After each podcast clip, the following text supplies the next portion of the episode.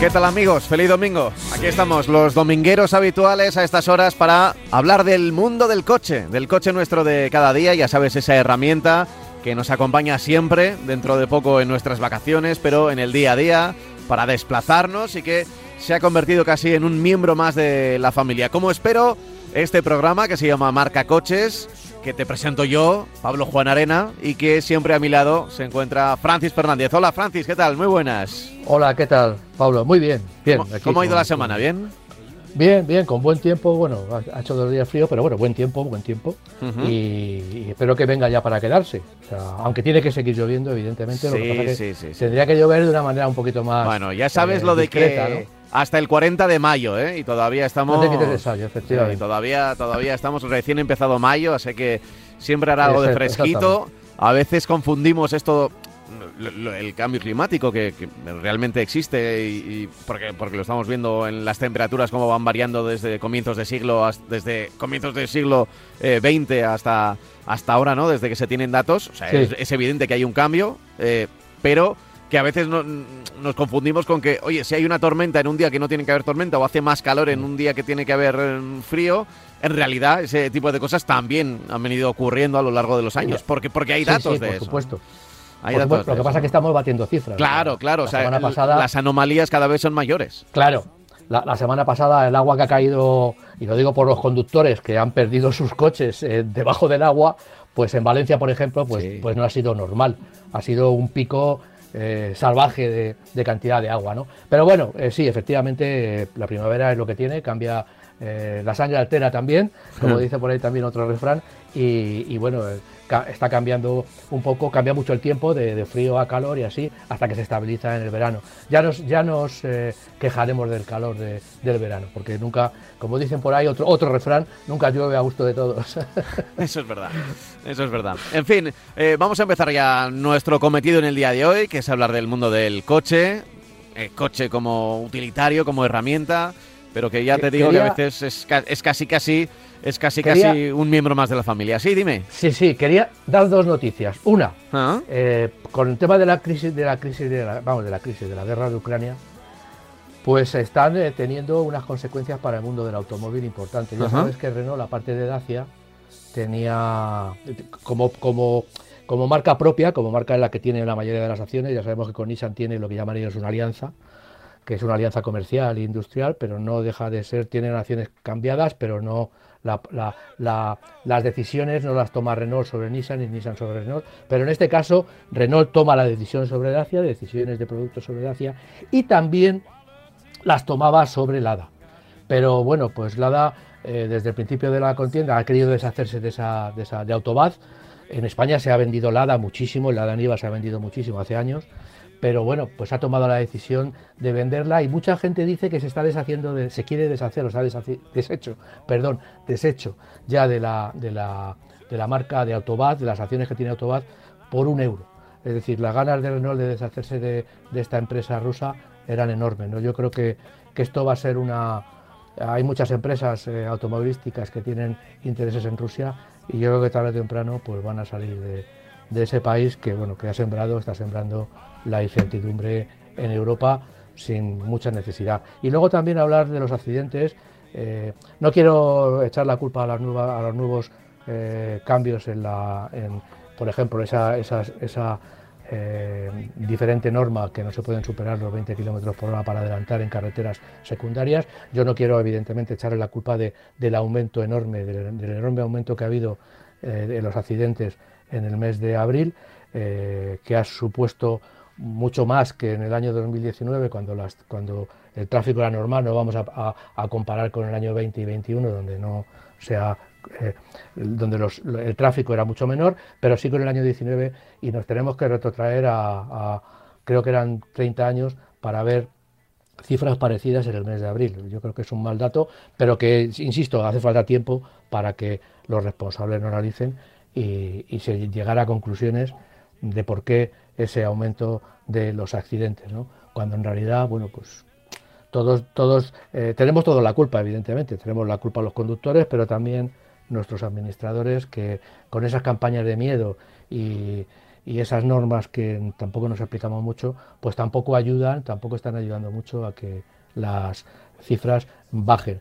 Eh, muchos nos tememos que haya otro recorte de la velocidad, eh, es el, el, el modus operandi de este director de tráfico que solo lo que quiere que no nos movamos y que si nos movemos nos movamos muy, despacio.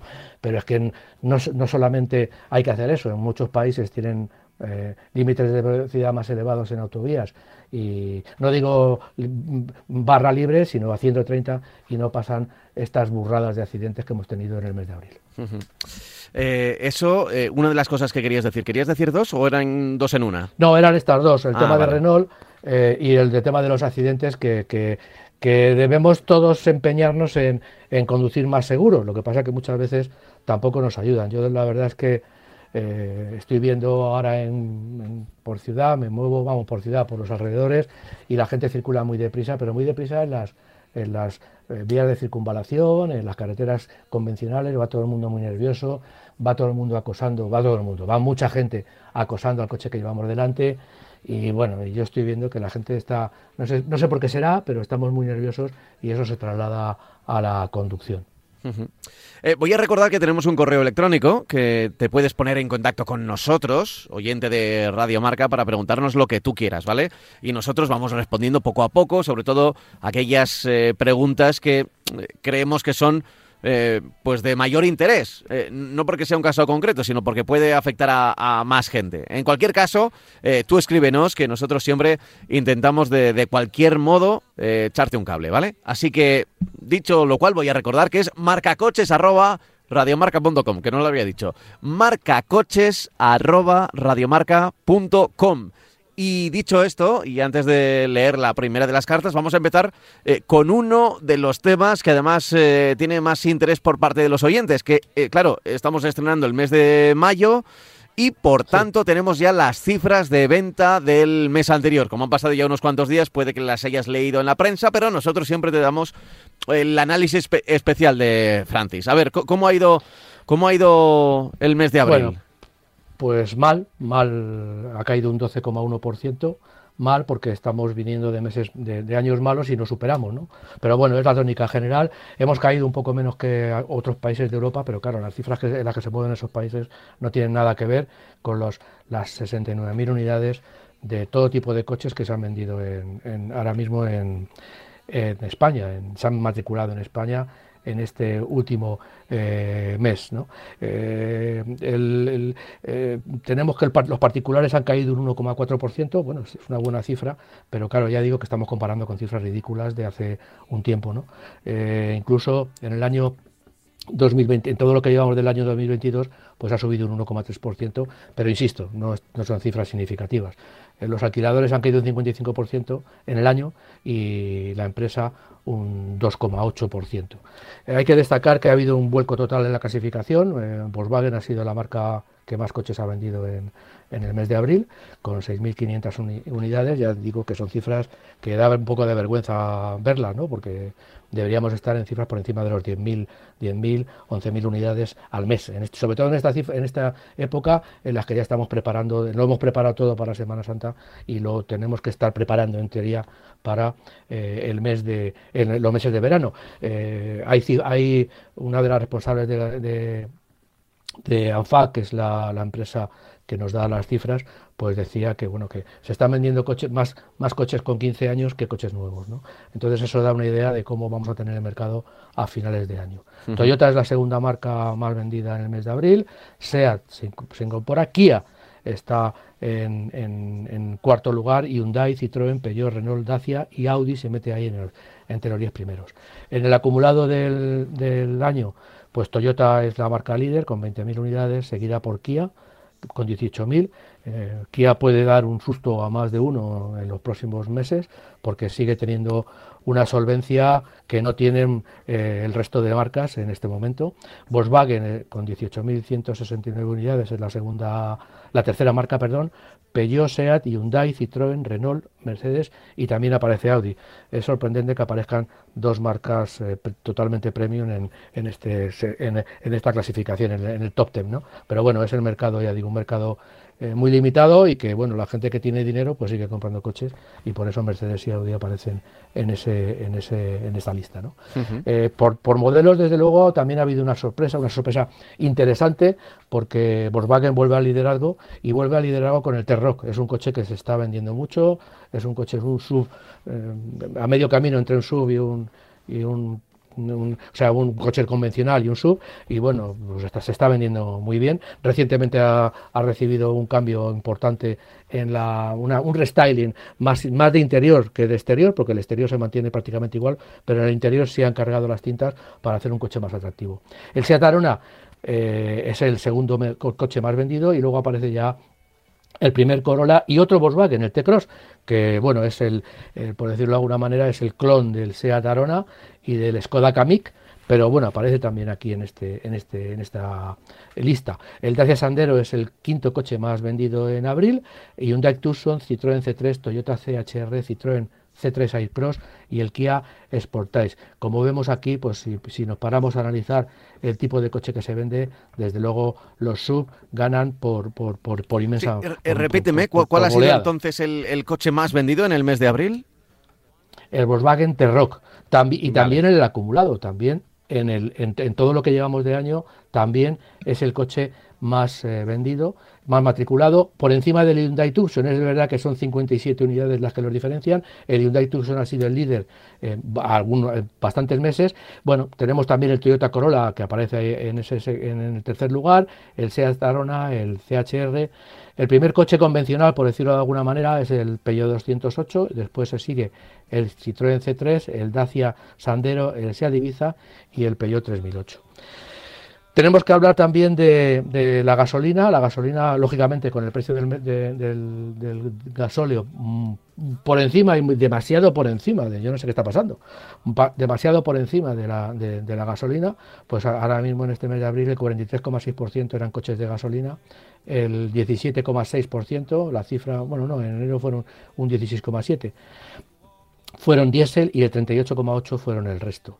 Eh, quiero hablar también de, para no que sea muy largo, de coches eh, eléctricos. Eh, los coches eléctricos eh, en el mes de abril, el primer coche eléctrico desaparece el Tesla Model 3 de los cinco primeros. Vaya. Es, pues eso, desaparece de vez en cuando y luego vuelve a aparecer cuando llegan unidades. El Citroën C4 es el coche más vendido en coches eléctricos. El Kia Niro, el Dacia Spring, el Hyundai Ioniq y el Kia EV6. lo que pasa que, bueno, que, que se sube eh, suben las cifras, eh, por ejemplo el Citroën C4 ha subido un 220%, el segmento sube un 33,22% en abril, pero en el acumulado, pues en total de ventas de los primeros cuatro meses han sido 9.177 coches, que para un mercado exiguo, pero un mercado que pues la comparación es, es eh, ridícula, ¿no? Se siguen vendiendo muy pocos coches eléctricos puros. Y yo creo que esto no va a cambiar mientras no varíen los precios y en, los, híbridos enchufables también eh, eh, tienen bastantes unidades, 14.780, pero evidentemente el segmento que más eh, sube y, más sólido parece es el segmento de los híbridos no enchufables, en donde Toyota se coloca en los tres primeros lugares en el acumulado del mes, que prácticamente es en la misma clasificación que la del mes de abril, y se está vendiendo el Toyota Corolla, el CHR, el Yaris Cross eh, como híbrido, el Hyundai Tucson y el Kia Sportage. Esos son los cinco primeros coches en, los híbridos no enchufables que han vendido, que, acumulan unas ventas de 65.866 unidades, lo que es digamos una cifra muy importante eh, a la hora de compararla con los coches convencionales, porque eh, eh, los coches convencionales, digamos que, como decíamos eh, antes, en coches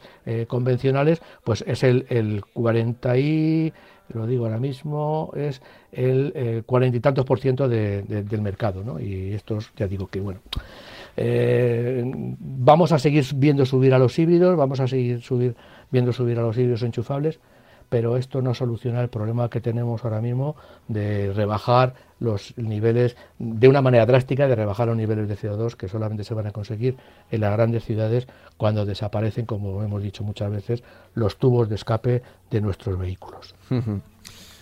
Eh, bueno, es el mercado que siempre nos da, eh, nos da una fotografía lo interesante, siempre que tenemos estos datos mensuales, no es ver tanto la fotografía, la foto fija, sino la evolución, ¿no? Y, nos estamos dando cuenta que, claro, que la venta de eléctricos está, está estancada, sí que es verdad que sube la de, la de híbridos, ¿verdad? Has comentado que, híbridos... Sí, va. Mm. Los, eléctricos suben un poquito, pero suben, suben sobre cifras muy bajas. Entonces, ¿qué pasa? Pues que el subir un 30% sobre 4.000 unidades no es lo mismo que subir un 30% sobre 60.000 unidades. Es un perogrullo, de perogrullo lo que estoy diciendo, pero claro, estamos hablando de que ah, es que el segmento de los eléctricos sube, pero sube eh, sobre cuántas unidades, sobre 200 unidades que vende el coche que más vende el coche que más ha vendido en abril, un coche eléctrico, el C4 ha vendido 215 unidades. Pues eso no son cifras importantes para que el mercado eh, reaccione y, sitúe más, más coches eléctricos en el mercado. Ya, eh, por el momento ahí estamos, estancados en el coche 100% eléctrico, estancados, aunque yo sé que tú hablas con un usuario, claro, estamos en una gran ciudad, ¿no? Vivimos en Madrid. Y es que quizá para las grandes ciudades, eh, pues un coche eléctrico que te hace 100 kilómetros, es verdad que, puede haber gente que, que, tiene más nivel de vida, que se puede permitir tener un garaje propio con el enchufe, pero lo repito siempre, si vamos paseando por la noche ¿eh? volviendo de, yo qué sé, del cine o del partido o de lo que sea, todos los coches que vemos aparcados en la calle no pueden ser eléctricos. No pueden ser eléctricos porque duermen en la calle. Entonces, eh, eh, ese es un, es un problema que, que nadie aborda especialmente. Que, porque realmente es, es, un, es una situación que no va a cambiar. Quiero decir, los, el aparcamiento callejero va a existir ahora eh, y dentro de, muchos años, porque no hay suficiente espacio bajo los edificios para tener todos los coches posibles. Y, después, si vas andando por, por un parking eh, comunitario, eh, no, pues vas buscando tu coche y si te fijas, ¿cuántos enchufes hay colocados ya? En, muy pocos muy pocos. Cada vez hay más, lo que pasa que... Sí, sí, sí, cada vez hay, más, ¿no? Y lo normal es que ahora, eh, que seguro, estoy convencido de que en un tiempo va a haber, una normativa eh, europea que obligará a las nuevas construcciones de parkings, eh, los parkings tal, a tener un enchufe propio que está ligado al consumo de la vivienda de, ese, de, esa plaza de garaje, ¿no? Estoy convencido que, que tarde o temprano llegará, pero ahora mismo no estamos ahí. Claro, ¿sabes lo que pasa? Que es que se están, hazlo tú, es un poco, hazlo tú. Es decir, la administración no va a invertir en poner, eh, eh, aunque se pueden poner en farolas, no va, no va a solucionar el problema invirtiendo en poner puntos de carga en la calle. Eh, las marcas lo han hecho, tienen una empresa importante que está poniendo puntos de, de, carga en las ciudades europeas, pero no va a llenar las ciudades europeas porque cuesta un dinero y las empresas no pueden invertir en eso y las eléctricas tampoco. Con lo cual, bueno, hazlo tú, bueno, lo hago yo un poquito. Y, eh, es decir, como no da dinero, como no es rentable de momento, pues nadie quiere dar el paso hacia adelante. Pero claro, si queremos solucionar el problema de la polución en las grandes ciudades, no sé quién va a dar el paso. Pero claro, eh, la gente lo que está haciendo es decir, bueno, si no hay, no compro.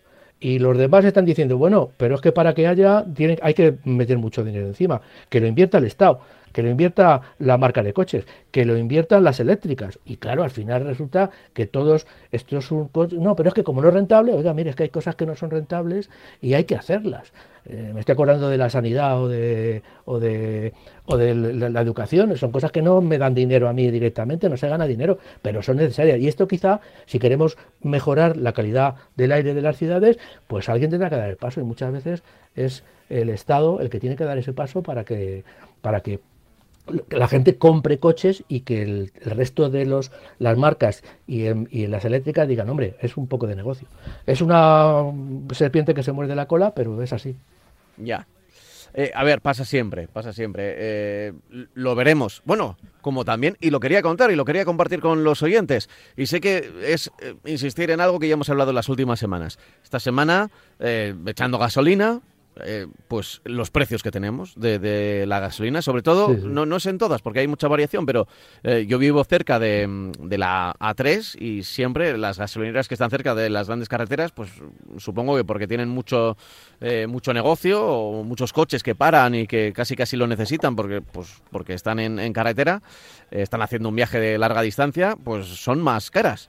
Bueno, claro, es que el diésel estaba por encima de la gasolina, diésel por encima de la gasolina, el diésel 2 euros, la gasolina 1,99, eh, pero claro, luego vas a pagar y no es 1,99 porque ese precio, lo que te quitan, la ley que, bueno, la ley, lo que decidió el gobierno, esos 20 céntimos que, que, bueno, pues la administración los pone, te los quitan, es verdad, la factura, tú pagas menos, pero al final hay ahí una transacción, eh, han subido desde, desde que se dijo que estaban altísimos, que estaban a 1,95, 1,90, han subido mucho más, están ya prácticamente en 2 euros y en el fondo pues se han inflado esos... esos desde mi punto de vista como usuario, ¿eh? no sé, no, no soy ni, ni experto en la materia de los hidrocarburos, de cómo funcionan los precios y tal. Yo como usuario, y seguro que muchos de nuestros oyentes también, lo que piensan es, aquí se ha inflado el precio, o sea, una vez que hay dinero de la administración, los 20 céntimos por litro o el dinero que sea por litro, al final se sube, tú pagas lo de antes, pero ese dinero eh, ese dinero de la administración está cayendo en, pues en, es que es que es un contrasentido. en las gasolineras y, en las eh, en, las energéticas es decir en las petroleras sí sí. este cuando el tema de las autovías del pago por autovías había una norma que parecía que era, o, que va a ser la, norma eh, FETEN, que era el pago por el uso. Bueno, pues ahora resulta que el Estado me, me eh, rebaja 20 céntimos por cada litro de combustible y también al final la va a pagar todo el mundo, incluso los jubilados, que no usan el coche o los niños, o los, sí, todo, todo, el que no usa el coche lo va a pagar. Se socializa, se está socializando la, el, claro, lo mismo, subida de los combustibles. claro, se han, se han, socializado otras cosas. Y mientras nos vienen diciendo que no, no, es que en las utopías va, el coche tiene que pagar impuestos y peajes porque hay que pagar por el uso. Y, y luego usted me coge y me hace tabla rasa con el tema del gasóleo, y, y, que para todo el mundo, y, y todo, el, todo el país está financiando el, mi, litro y el litro de todo el mundo de, Yo recuerdo, yo no fíjate, yo recuerdo a, Carlos Pumares, ¿eh? a Carlos Pumares, un, mito de la radio, eh, en su programa de cine, que hablaba de todo, un poco como nosotros a veces, que, hablamos más, más de otras cosas que del coche. Sí, bueno, pero en, el, programa, disculpe. Lo, recuerdo, ¿eh? cuando éramos pequeños, cuando yo era pequeño, y, y escuché a Carlos Pumares que se quejaba siempre, decía, los canarios están pagando están pagando el tren. Y allí en Canarias no hay tren. y lo, lo, decía, bueno, yo, yo decía, bueno, pues, eh, pues en el fondo es verdad, porque a ver, con nuestros impuestos, pues la todo, ahora ya, ahora ya se ha privatizado y, pero, pero, en aquellos años que, que todo, todo era mm, las instalaciones eh, ferroviarias y los trenes y todo era público, claro, se pagaba todos los españoles, los ciudadanos, pagaban impuestos y eh, había sitios donde no había tren, donde realmente no había tren y se seguía pagando. Era un pequeño ejemplo, porque vale, no hay tren, pero ah, habrá puertos, ¿sabes? O sea, que en el fondo. Sí, habrá otras cosas. Sí, habrá otras cosas. Pero, pero bueno, eh, ahora estamos con eso, con que, bueno, se están pagando de presupuestos generales del Estado eh, la gasolina, la subida de las gasolinas con el dinero de todos los presupuestos. Y hay mucha gente que no, que no, que no conduce. Yo, yo solo digo que ya saldrá, como dije el otro día en, otro programa, que cuando salgan los beneficios de las eléctricas y de las petroleras, eh, nos vamos a llevar las manos a la cabeza. Pero bueno, pero, pero hay, que, seguir ayudándole. Es el sistema. Es el sistema. Claro, claro. es el sistema. Y luego, y luego que si las puertas giratorias, no me quiero calentar, ¿eh? No me quiero calentar. Pero, no, no. Pero luego. A mí lo que me parece. Y, que nadie piense, que nadie piense que esto es un ataque a este gobierno o, a, esta administración, porque luego es la administración municipal, regional, estatal, y son los, los que estaban antes, los que están ahora y los que estarán después. Es el sistema. O sea, es, los impuestos imposible ir contra. Contra las, los impuestos de los hidrocarburos siempre han sido muy elevados, de siempre, no es igual quien mande. Pero lo que quiero decir es que eso, que al final pues pagamos los de siempre. Eh, y, y con eso tampoco me quejo de que se paguen impuestos, pero es que me, me parece absurdo que para unas cosas sí y para otras no valgan nuestros impuestos. No, al revés, quiero decir, Yo, yo casi prefiero pagar dos euros de gasolina enteros y, que no los y que no me financie el gobierno 20 céntimos. O sea, te lo digo en serio, ¿eh? Te lo digo en serio. O sea, prefiero, pagar por el uso. Pagar, por, el, uso. ya que lo uso yo, pues que estoy pagando yo. Pero es que me da la sensación, me da la sensación de que desde que esa decisión del gobierno eh, se han inflado todavía más los precios que ya estaban en su vida, porque si esto no va a parar, pues eh, llegaremos a dos euros y medio dentro de poco, porque no sé. Yo lo que pensaba era que los precios, cuando ya se, se establecen esas medidas de ayuda al usuario, que, que las petroleras iban a empezar a bajar. Pero claro, ahora mismo ya estamos viendo que pasan los días, pasan los meses y que eh, cuando vamos a echar eh, gasolina o gasolina a nuestro coche, nos están, nos, meten unos palos que nos funden. Entonces, a todo el mundo, al tío que necesita el coche para trabajar porque no hay medio de transporte y lo tiene que coger sí o sí. En fin, y, resulta que, que, ayuda el gobierno y que esa es la otra, y resulta que, no baja el combustible. Oiga, vamos a hacer algo para que lo, he dicho también otra vez, me extraña y, me llena de, intranquilidad que los gobiernos, porque no solamente es el español, son todos, que los gobiernos no puedan hacer nada para solucionar estos problemas que nos estamos encontrando. Eso es que, la electricidad cuesta lo que cuesta, que el, que, el, gasóleo vamos a tener que aparcar los coches y movernos andando, y que no sean capaces los gobiernos de tomar decisiones que realmente eh, solucionen este problema, que es un problema muy grave porque hoy estamos teniendo una inflación del 10% y ese 10%, 8,5%. Y ese 8,5% significa que yo cada vez que cobro, pues 8,5% del valor de eso que cobro lo he perdido. Entonces, bueno, eso es muy serio para, para un país, para toda Europa. ¿eh? Yo no estoy hablando de España porque en esa en, esa, en ese problema estamos metidos todos. ¿no? Pero ya digo, o sea, que no sean capaces de que nos está haciendo mucho daño el, dos euros el petróleo, pues vamos a, intentar solucionar de alguna manera, que yo creo que hay solución. Yo creo que hay soluciones. Lo que pasa que, bueno, yo no sé, como tú dices, no sé en qué puerta giratoria nos estamos moviendo. Ya, ya. Nosotros cuando entramos en una puerta giratoria salimos hacia el mismo sitio, damos la, los, 360 grados y, y, nos mareamos. y si son de esas que se paran cuando la tocas, ni siquiera salimos, nos quedamos encerrados. Como José Luis López Vázquez en la cabina, igual. Exactamente. en fin, voy a leer un correo electrónico. Vamos a seguir. Sí, voy a leer un correo electrónico que, nuestros oyentes han enviado a marcacoches@radiomarca.com. Dice Guillermo, hola Pablo, hola Francis, lo primero felicitaros por el programa que sigo durante más de 10 años, casi siempre en podcast. Me llamo Guillermo y en febrero compré, compré un Kia Ceed Tourer 2022, 1.6 diésel micro híbrido con la etiqueta Eco en acabado Tech. Me lo entregaron con suerte, me lo entregan con suerte en julio. Ah, vale, que no se lo han entregado todavía. Lo ha comprado en febrero y todavía no, no se lo han entregado. Dice, quería saber vuestra opinión respecto al coche. A unos 20.000 kilómetros anuales, 50 eh, kilómetros ida vuelta al trabajo a diario de Torrejón de Ardoz a las cuatro torres en Madrid.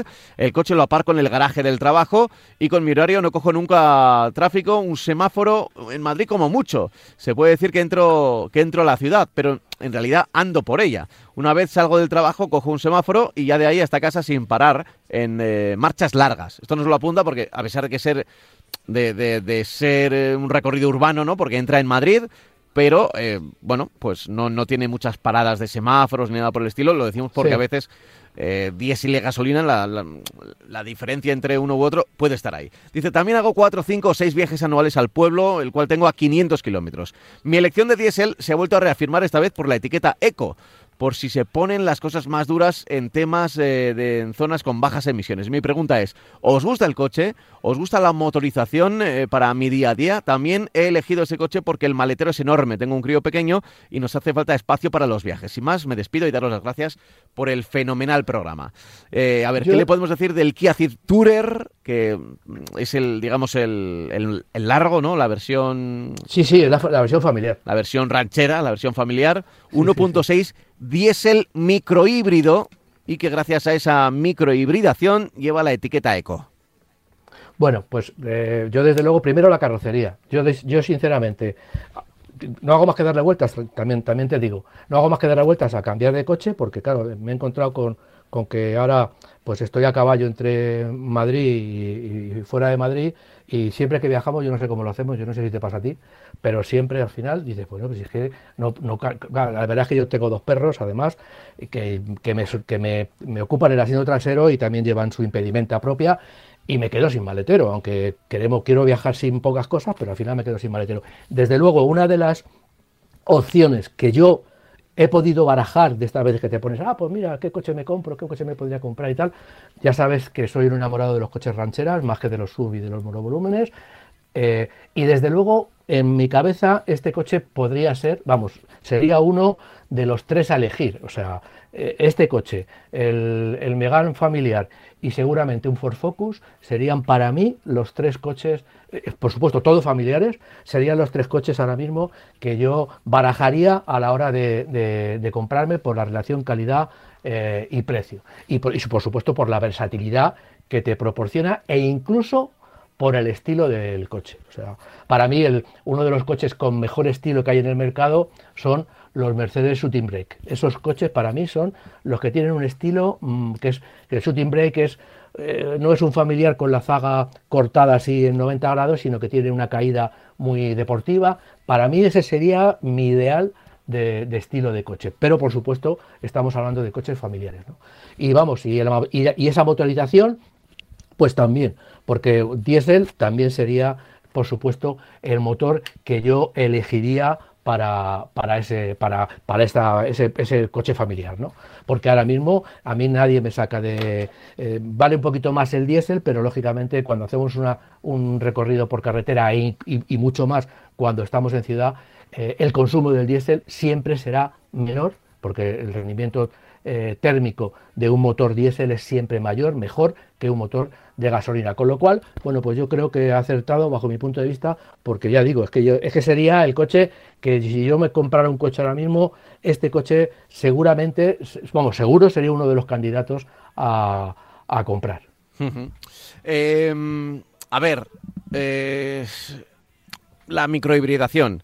Hemos sido muy críticos aquí en el programa con, la microhibridación, pero más por parte de las empresas eh, de, los coches que se aprovechan para poner la etiqueta eco y luego sabemos que es, eco a medias. Pero para el usuario, para el usuario, claro, es una buenísima opción. Entra en Madrid, tiene pegatina eco. Eh, sí, el, coche es diésel y la microhibridación, pues lo que le va a permitir es gastar un poquito menos en el arranque todavía. Eh, Eso es. Cuando esté llegando a su destino, la microhibridación, evidentemente no sirve nada. Es decir, dice que trabaja pues cerca de las cuatro torres, cerca de Chamartín. Pues ahí mm, estará, llegará en diésel y, evidentemente cuando vuelva a casa también llegará en diésel y los viajes largos en diésel. Pero bueno, pues ahí está esa microhibridación que sirve pues, para tener eh, menos emisiones y la etiqueta eco. Pues ya está. Y nosotros creemos que este coche no debería tener. A ver, no, no, no, me, no me quiero meter en líos. A lo mejor, sí, sí, sí, está claro. Porque es un 1.6 diésel microhíbrido. O sea, no sé exactamente, porque luego las hibridaciones de, cada marca. Pero nosotros creemos que debería tener otro tipo de pegatina. Debería haber no, la eco, que es la de coches que, por ejemplo, eh, yo qué sé, pues son híbridos, ¿no? y no llegan a cierto número de kilómetros todavía. Hay eh, híbridos, híbridos reales, no microhíbridos, ¿no? Entonces, bueno. Eh, vamos a ver. Este coche tiene, tiene esa etiqueta que, nuestro oyente, cuando se lo den, la va a tener, pero eso no dice o no quita, que como tú has dicho bien, que no, que no estemos un poco de acuerdo con, con que tenga la etiqueta eco y que en un futuro le quiten esa etiqueta eco a este tipo de vehículos. Pero bueno, estamos hablando de mucho tiempo porque eso de las etiquetas está totalmente parado y ahora mismo ese nuestro oyente cuando reciba el coche pues va a poder disfrutar de esa etiqueta eco pues eh, perfectamente para entrar en, Madrid, ¿no? O sea que bueno, que me parece una compra bajo mi punto de vista redonda a todos los niveles. Mm, eso es. Así que Guillermo, que nos escribía eh, al programa y nos mandaba este correo electrónico a marcacoches@radiomarca.com. Bueno, pues que sepa que ha acertado. A ver si crucemos los dedos y, le, y, llega el coche, eh, decía que en julio, con suerte en julio. Bueno, pues a ver si para julio está, ¿eh? Si se lo han prometido no, no debería tardar mucho más, a veces se retrasa alguna una o dos semanas, pero bueno, ya sabemos cómo está el tema de los microchips y Yo creo que Kia tiene problemas, pero no por componentes. Es verdad, es verdad, sí, justo estamos hablando de un Kia que no es igual más claro. de, sí, sí, no, de 1080 desde luego no va a tener problemas. No, no, el problema que tiene Kia, bajo mi punto de vista, Hyundai, es por exceso de demanda del coche, coches. O sea, se, están retrasando también, pero no porque le falten como a otras marcas componentes, sino porque directamente están teniendo, están subiendo en el mercado, no solamente en España, sino en, toda Europa, están subiendo muchísimo y las fábricas europeas pues no dan, el, el, Kia C se fabrica en Europa, no dan de sí por, por, por, mucha demanda, o sea, porque tienen muchos pedidos. Oye, me, me ibas a hablar de los planes de Fiat. Pues sí, eh, Fiat ya sabemos que, que fue una sorpresa cuando Renault se quiso quedar con, el, grupo eh, FCA, no llegaron a un acuerdo por aquello de que el gobierno eh, francés tenía, tiene, un, tiene mucha capacidad de, decisión dentro del grupo Renault porque tiene muchas acciones. Pues, pero vino este, vino este, vino PSA y, se y, lo compró y formó Stellantis. Entonces ha vivido unos meses de un no saber hacia dónde voy, de un estar más o menos tranquila, no la producción, sino el desarrollo de la gama. Entonces, bueno, pues eh, eh, ya nos han anunciado, ya nos están diciendo que bueno, que ya le toca a ellos, que ya le toca a ellos eh, aumentar su velocidad industrial, por decirlo de alguna manera, hasta 2024. ¿Y cómo lo va a hacer? Pues va a tener cuatro nuevos productos antes de 2024. supone cinco turismos globales, eh, un nuevo 500, un nuevo utilitario, eh, el nuevo Panda y sub. Por supuesto, los sub van a aumentar. Cuatro coches comerciales también, Fiat es una marca de coches comerciales y también el pickup Estrada. Con eso, eh, además del nuevo Fiat Panda, con eso lo que va a tener es una, digamos, una gama más amplia y sobre todo una gama más adecuada por aquello de que va a tener tres sub, una gama más adecuada eh, al, al, al, mercado actual, en el que ya digo que, que Fiat solo tiene los 500X y es un coche que lógicamente pues tiene que estar acompañado por otros dos modelos para que la marca amplíe y aumente las ventas. Sin oferta es difícil tener ventas. Eh, los sub que van a, que van a, que van a ofrecer dentro en, este periodo de tiempo hasta 2024 van a tener unas medidas de 415, 430 y 450. Es decir, se van a situar dentro de los segmentos más demandados del mercado, sobre todo el de, el de 415 y 430. Eh, que es por, sobre todo el de 430 es el modelo, el, segmento que más de, sub que más demanda la gente, ese, tamaño de coche. Eh, hay una, una, una eh, noticia que nos, que nos ha filtrado, que se ha filtrado a través de, de, Fiat, y es que el grupo Stellantis pues le obliga un poco a ser la marca rival de, de Citroën. Eh, ¿Con eso qué queremos decir?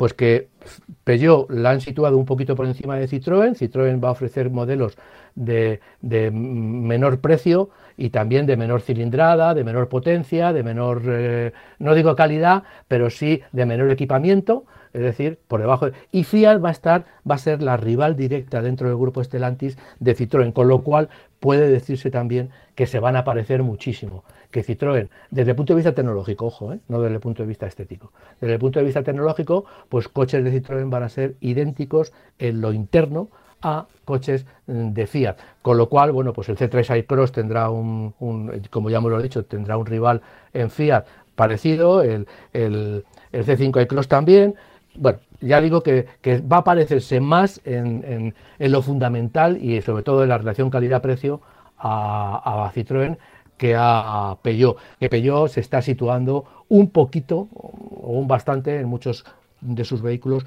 por encima de, las marcas, más, entre comillas, más generalistas que deberán ser Fiat, eh, Opel también y eh, Citroën es, un, es, es, importante esto porque ya digo que, que, Fiat se había quedado un poquito atrás, eh, tiene una gama muy escasa en la actualidad que no le permite despegar y además con la tecnología de la marca eh, de, Stellantis y de PSA, pues va a poder, digamos, avanzar mucho en poco tiempo. Así es, y además eh, creemos que que si van copiando un poco las marcas, ahora parece que eh, la marejada que hubo en cuanto a compras, eh, que empezó, recuerda, con Opel, eh, que ya pues dejó de ser alemana. Recuerda que sus imágenes eran. Bueno, dejó de ser alemana, o sea, no deja de ser alemana, pero ya me entiendes, ¿no? Pero era Claudia Schiffer, Jürgen Klopp, eran, era, era su imagen y de pronto, bueno, pues ahora está en, brazos de, PSA, bueno, de, de Stellantis, aunque el PSA sigue, sigue apareciendo por algún sitio. ¿eh? Eh, no, esa, pero bueno, esa, denominación, por ejemplo, eh, sí, yo creo que, por ejemplo, con los eh, a la hora de pedir un crédito y es PSA Finance ¿eh? dentro del grupo Estelantes. Ah, porque no, le habrán podido cambiar el nombre todavía por la duración de los contratos, lo que sea, ¿no? Ese tipo de cosas. Pero bueno, eh, más allá de eso, ya ha dejado de haber una esa marejada de cambios de, quién se va a unir con quién. Ya están los grupos formados y ahora lo que están haciendo es trabajar y, ya ya se va notando poco a poco la inercia de, de, de, Stellantis, el grupo Peugeot está sacando buenas cosas, Fiat estoy convencido de que eh, cada vez más eh, va a sacar marcas más, digamos, coches más homogéneos en, cada una de sus marcas, ¿no? Irá, irá dividiéndolos un poco según, según conforme. Antes era absurdo, por ejemplo, ¿no? Que Peugeot y Citroën tuvieran tuvieran furgonetas eh, tan, tan similares, ¿no? Pues se decidió que, oye, que más para Citroën y menos para Peugeot, y Peugeot otro un tipo de coches y Citroën como diferenciando, dando personalidad a cada una, a cada una de las marcas, ¿no? Que sí, yo creo lo que tiene sentido dentro de un gran, de un gran grupo de, de varias marcas, no hacer todas iguales, porque claro, porque si no, no tendría ningún sentido. En fin, eh, dicho lo, cual, lo que pasa, va a ser interesante. Lo que pasa, Pablo, mm. es que eh, tú has dicho antes que bueno, que Opel, que es alemana y tal, bueno, Opel sigue haciendo la publicidad diciendo que es un coche alemán y tiene de alemán pues, el diseño estético. Porque luego las plataformas técnicas y mecánicas, no digo que sean francesas. Porque ahora, ya es muy, es muy, difícil ponerle una etiqueta a un coche de dónde viene. Sí, pero son de Stellantis es decir, no, eh, eh, eh, Opel no es alemán completamente diferente de Stellantis, de, de, ah, Peugeot y alguien nos dirá, Y, Seat es español y... Mm, tampoco. Pues tampoco, realmente tampoco. Tampoco. Ahora mismo, ahora mismo Pero es muy difícil, es muy difícil, es muy difícil. No, pero, pero pasa con todo, ¿eh? Sí, sí, sí. Pasa con todo. En fin, oye, eh, estamos. Bueno, no, nos quedan todavía más de 10 minutos de programa. Voy a leer otro correo electrónico, eh, que además creo que es de un coche del que no hemos hablado todavía, a pesar de que ya se ha anunciado. Dice: eh, Hola, buenos días. He visto que este año va a salir el Smart es hashtag 1, no sé cómo, cómo lo vamos a llamar, Smart 1, ¿no? Sí, el hashtag 1, sí. Hashtag 1, eléctrico. Bueno, eléctrico, siendo Smart, pues eh, bueno, eh, se, apuesta ahora, a, partir de ahora. Dice, es un sub que me parece muy interesante por su línea exterior e interior, dimensiones, autonomía, potencia y velocidad máxima. Lo único que falta saber es el precio. No sé si vosotros sabéis algo al respecto, aunque he leído que en China va a costar entre 28.000 y 32.000 euros, dependiendo del modelo. Sabiendo los precios de China, ¿se puede saber la equivalencia del precio en España? Pregunta, gracias y saludos. Lo firma Francisco. No, eh, efectivamente tiene buena información, es un nuevo sub, es el coche más grande que va a fabricar Smart desde hace mucho tiempo, es un, es un modelo que va a completar una gama que se ha quedado un poco coja porque desaparecen las versiones de cinco puertas y solamente nos, quedamos con las versiones de tres puertas, es un modelo que se fabricará en China porque eh, eh, Mercedes Smart ya forma parte de, una, de, marcas, de, una marca china que, las, que lo sigue explotando, en el que Mercedes tiene mucho, tiene mucho accionariado. bueno, tiene, va a ser un motor, un coche eléctrico puro, ya digo, el más grande que ha fabricado nunca Smart, pero se va a fabricar en China y se va a exportar al resto del mundo. No sabemos directamente cuánto va a costar en, Europa.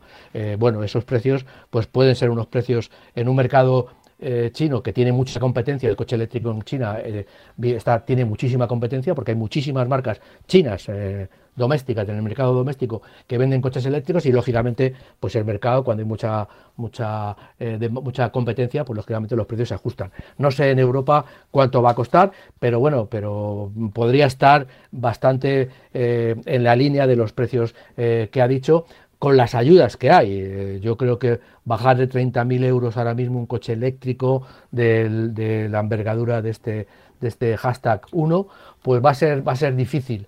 Eh, pero bueno, cuando se empiece a vender, que yo creo que va, va, a empezarse a vender para el año que viene, pues eh, ya veremos a ver lo que pasa. Pero bueno, yo ya digo, no puedo avanzar el precio porque todavía no se sabe, hmm. todavía no se A ver, vamos, es que ni se ha presentado el coche. Si, si es verdad que, que en China va a estar ahí, en 28, entre 28 y 32, bueno, eh, a ver, no valdrá 60, no valdrá 60 aquí. Pues, no, eh, evidentemente. Alrededor de 30, podríamos decir alrededor de 30, sí, yo creo que, podría estar ahí, pero, pero es verdad que luego, dependiendo de los mercados, igual te sorprende y es más barato o igual llega hasta 35, vete a saber, ¿no? Porque eh, a veces por temas de seguridad los propios coches en el continente europeo tienen que incluir más extras o, refuerzos o el tema de consumos. Entonces, bueno, eh, eh consumos en este caso eléctricos, pero ya me entendéis, ¿no? O sea que mm, de todos los coches a veces hay diferencias en unos mercados y en otros por, por las exigencias. Y el mercado europeo la verdad es que es bastante exigente, ¿eh?